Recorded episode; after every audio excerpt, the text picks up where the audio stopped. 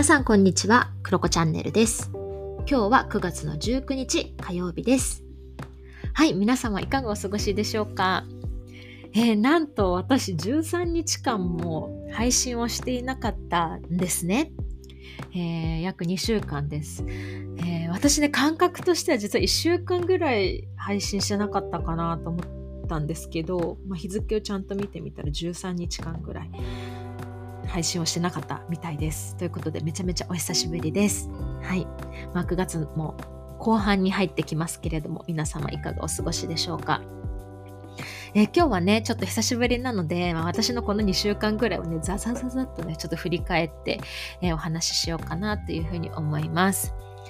えーこの2週間、もう本当ですそうね、あの振り返ったら確かに2週間だわって感じなんですけど、まあ、この2週間何をしてたかというとですね、まあ、1個はとっても大きなイベントがあって、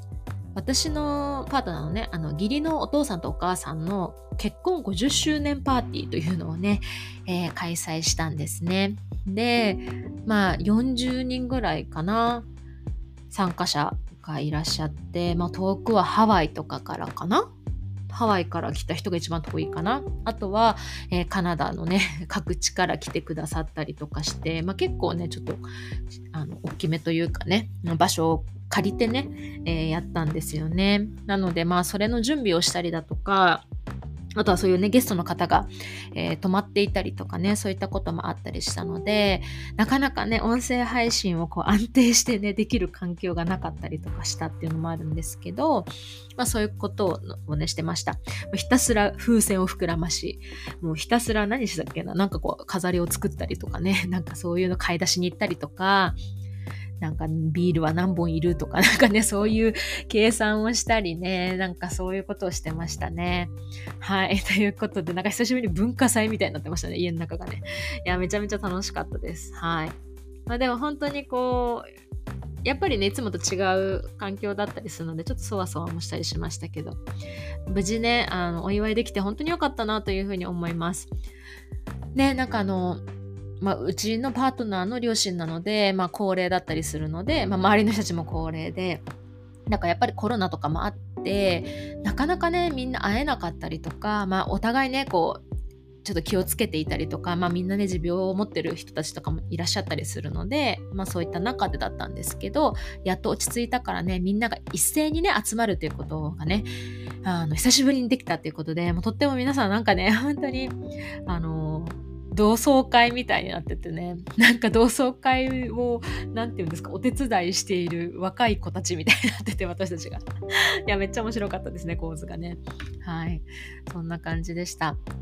でも結婚50周年ということで、えーうちのですね、義理の両親は、あの、大きなね、ボートを自分たちでね、若い時に、まだうちの彼とかがね、生まれる前にね、みんなで建てたんですよね。まあ30歳ぐらいかな、の時に建ててるんですよね。で、その上で生活をしたり、まあ、あの、子供が生まれてからはね、まあ陸に上がってきたりとかしているんですけれども、まあ本当にね、10人ぐらい泊まれるのかな、マックス。まあそれぐらいすごく大きなボートを自分たちでね、木製のボートを作っているんですね。で、それの、まあなんかこう設計をした人だったりだとか、いろいろこう、なんて言うんですか、それに携わってくれた人たちも来てくれたりだとか、あとはそれでこう、航海にね、出たりね、フィジーまでね、行ったりとか、ハワイまで行ったりとか、いろんなところに行ってたりしたので、若い時に、その航海にね、こう、一緒にジョインして、まあ、1ヶ月、2ヶ月とかね、参加した人、1週間参加したした人、した人とか、まあ、そういった人たちも含めてね、みんな来てくれて、で、最後のスピーチで、あの、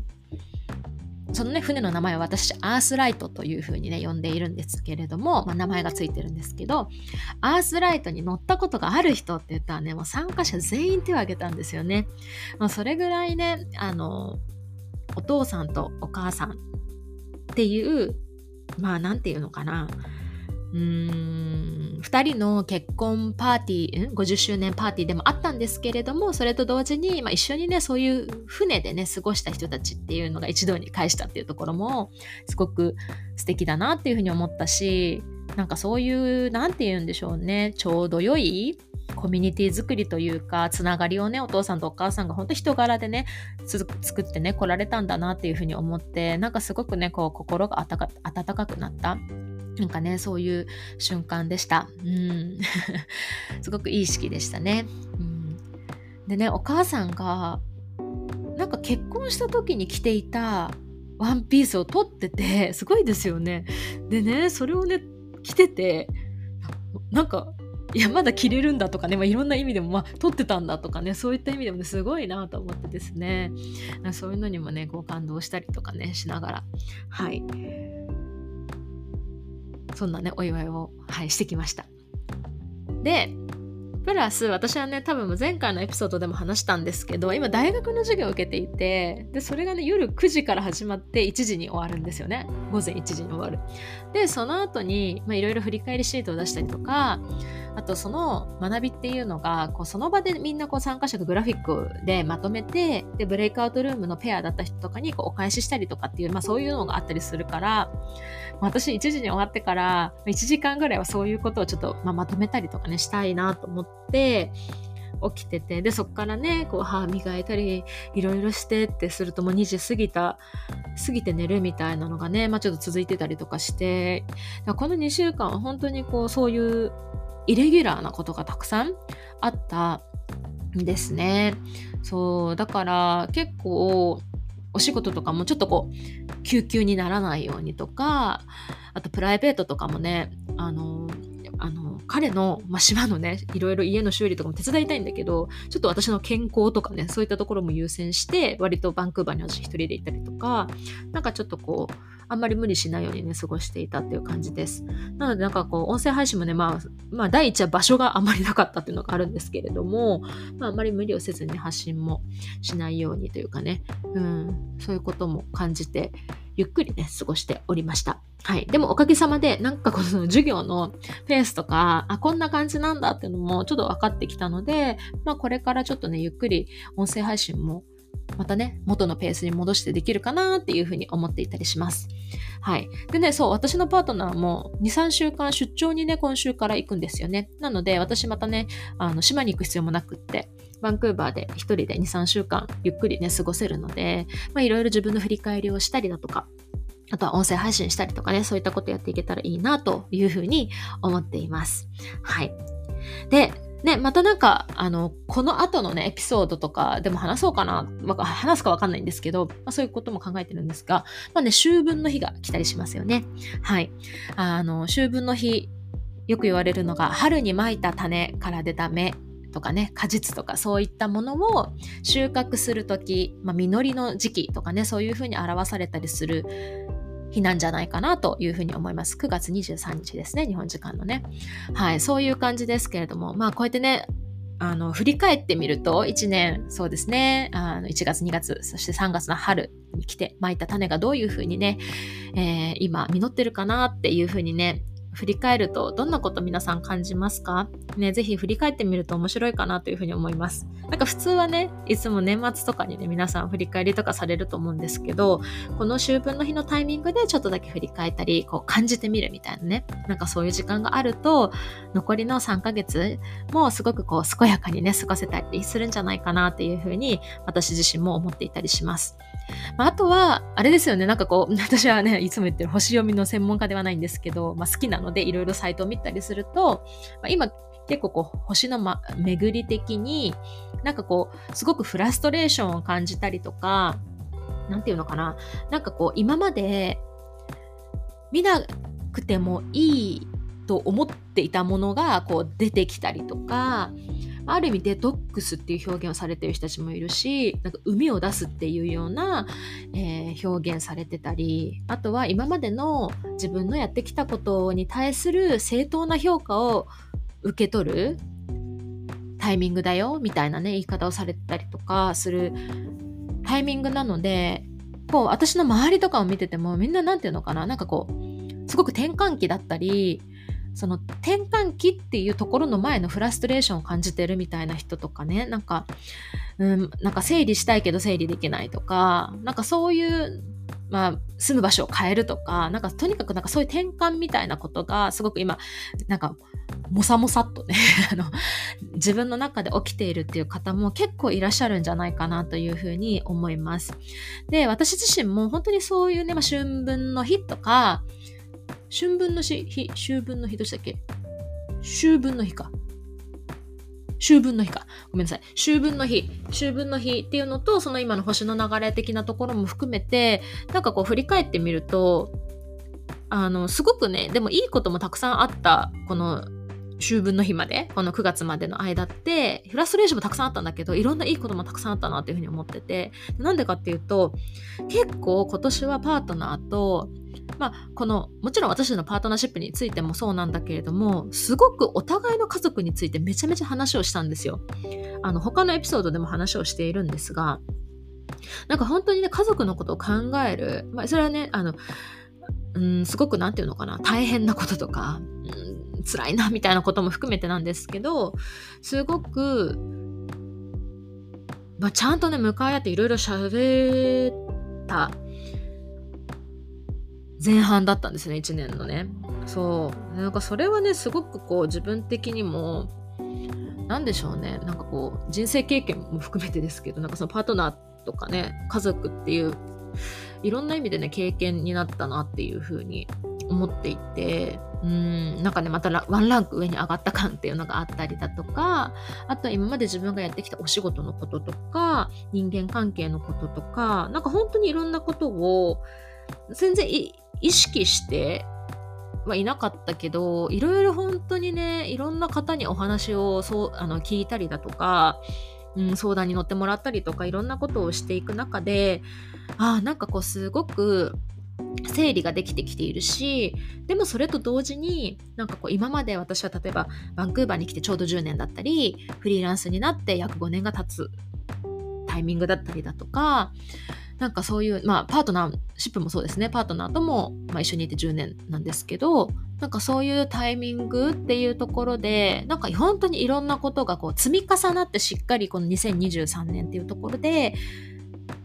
こう向き合えてるなっていうふうに思ってて、うん、人生はなかなか面白いなとね、いうふうに思いますね。うん。でもなんかそれと同時に、何て言うんでしょうね。なんかね、あのー、ワーホリに来た時というよりは違うな。なんか私がフリーランスにやっぱなりたいなとかね、起業したいな、まあ、雇われない働き方をしたいなと思って踏み出した、まあ、30歳の誕生日あたりのね、なんか気持ちとすごく似てるというか、感覚と似てるっていうね、えー、今気持ちだったりします。もちろんなんかこう、そわそわすること、新しいことを勉強したりとかもしてるから、そわそわしている自分もいたりするし、なんか人間関係も変わったりして、なんかこう、そわそわするね、自分はいたりするんですけれど、なんかそれと同同時に、ああ、なんか、こう、なんていうのかな、前に進んでるな、みたいな感覚とかも同時に味わえていて、いや、なんでしょうね。この、うーん、100%心地よいと言えないけど、なんかこう、いい感じの時。あの、よく言うじゃないですか。真ん中にコンフォートゾーンがあって、で、その次の輪っかが、ななんていうの、チャレンジゾーンみたいなのがあって、その外側にアンカンフォタボーなね、すごい不快なゾーンがあるみたいな。だから、コンフォートゾーンだけにいても良くないし、このチャレンジゾーンみたいな、アンカンフォタボー、不快なところと快、うん？か快と不快の間のチャレンジゾーンっていうところってすごく大事だよみたいな。自分をこうストレッチさせていくとこ時に大事だよっていうね話とかよく聞くと思うんですけどそのね今チャレンジゾーンに私めっちゃいるなと思って。いますね。すごい感じてます。うん、これは久しぶりですね。うん、なんかそんな気がしていて、そう、そういう時はね、やっぱね、不安定というか、そわそわはしますね、やっぱりね。これはなんかいつになってもだし、多分逆に年齢重ねるとよりそわそわするのかもしれないなっていうふうに思いました、今回。うん。でもきっとね、私らしく生きていると、なんかちゃんとたどり着くところにたどり着けるんだなっていうのも感じていたりして、いたりしますね。うん。なんか最近はそんなことを感じていたりします。で、あとは、そう、そういういろんな自分の今までの暮らしとかキャリアというかねお仕事とかいろんなことを考えた時に何だろうななんかこうやっぱり生きてると目の前のあれこれとかうーん例えば円安とかね。なんかそういうこととかも含めてあなんだろうな目の前で起きているトラブルとかね。なんかそういったこととかうん目の前のやりたいこととかね。やらなきゃいけないこととかなんかそういったことにやっぱり私たちは振り回されるというかまあ分かりやすいじゃないですかね。なんかし、まあ、ややんなきゃと思ってねやるっていうところがあると思うんだけどでもやっぱりそれがパンパンになってきた時に何が自分を救ってくれるか癒してくれるかって言われると私はやっぱり自分のうん夢とかうん自分がこういう風な人でありたいなっていうこととか、まあ、生きがいとかあと自分が大切にしていることとか、まあ、信念とかでもいいかもしれないし目標とかでもいいかもしれないんだけれどなんかそういったものがそういう未来の自分が自分をすごく救ってくれるなっていうふうに最近感じていて目の前のことにいっぱいになってもその未来というかね自分の本当に本来ありたい姿っていうのを見るときにあそうそう黒子ちゃんそっちじゃないよみたいな。こっちこっちみたいな。こっちだよって軌道修正してくれるね。本当にコンパス的な役割をしてくれるなっていうふうに感じます。そう。で私が今所属している企業ひふみ塾というところで、まあ、いろんな、ね、マップ作りみたいなのがあるんですね。ビジョンマップみたいなものを作ったりするんですけど、で、私ね、その中で生きがいマップっていうのをね、作ったんですよ、前。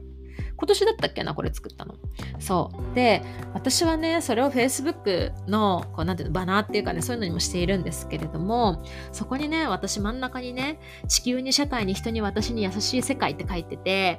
いや、本当にね、私ね、優しい世界に住みたいんだなと思って、なんかね、そういったものを見た時に、ちゃんと日常のあれこれも大切だけど、ちゃんと軌道修正させてくれる？目印がね、ここにあるなとか、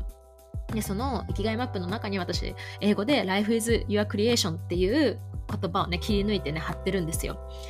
で、本当に人生とか働き方とか、まあ、何でもいいんだけどなんかそういうのって自分の作品だなって本当に思っていてそうなんかねそういう言葉とかにすごく私は今励まされているしそうそうみたいな。だからねそういう, まあね、そういう、まあ、ビジュアルでも何でもいいんだけど言葉でも。なんか自分がなんだろうな迷った時の目印になるものって作っておくと本当に助かるなっていうふうにね。今回すごく思いました。そうでもこれがあるからねきっと私は大丈夫だなって、ね、思える。本当にね。そう自分で作れる自分のお守りだなっていうふうに思ったりしています。ということでということで皆さん是非秋分の日も秋分の日秋分の日もやってきますので、ぜひ、あの、手帳にね、書いてあることだったりだとか、まあ、いつかね、1年前、2年前、3年前に書いたなんかちょっと理想の暮らしとかね、書いてるかもしれない。セルフコーチングのノートとか、ビジュアルマップとか、なんか何でもいいと思います。自分の中で何か昔作った指針があれば、そういうのを見てみるのもよし。で、年始にね、あの作った何かこう今年はこういう風に生きていきたいなとかっていうものを見返すもよしなんかこのタイミングでねぜひぜひ皆さんそういったものを開いてみてはいかがでしょうかはいということで明日からちゃんと配信していきますので、また聞いてください。ということで以上です。バイバーイ。